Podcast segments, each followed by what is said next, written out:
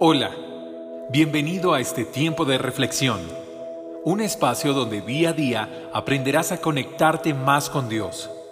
Bienvenido a Nuevos Comienzos Casa de Dios con el pastor Santiago Zuleta. Hola a todos. Lo verdaderamente revolucionario de la fe es ponerla en práctica.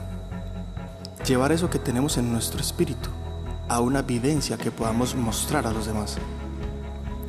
Cuando uno tiene algún accidente, teniendo los cuidados pertinentes y esperando el tiempo prudente, la herida sana. Y aunque nos deje una cicatriz, esta herida nunca dolerá más, aunque recordemos lo que sucedió. Perdonar, sin duda, es dejar ir.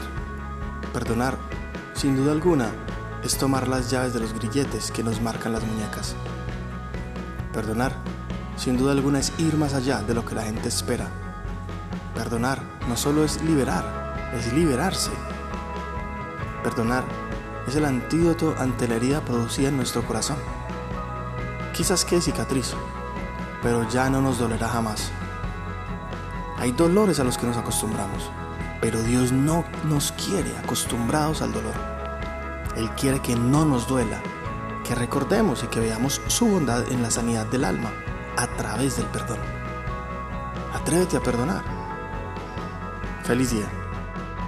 Recuerda, Dios tiene un plan perfecto contigo.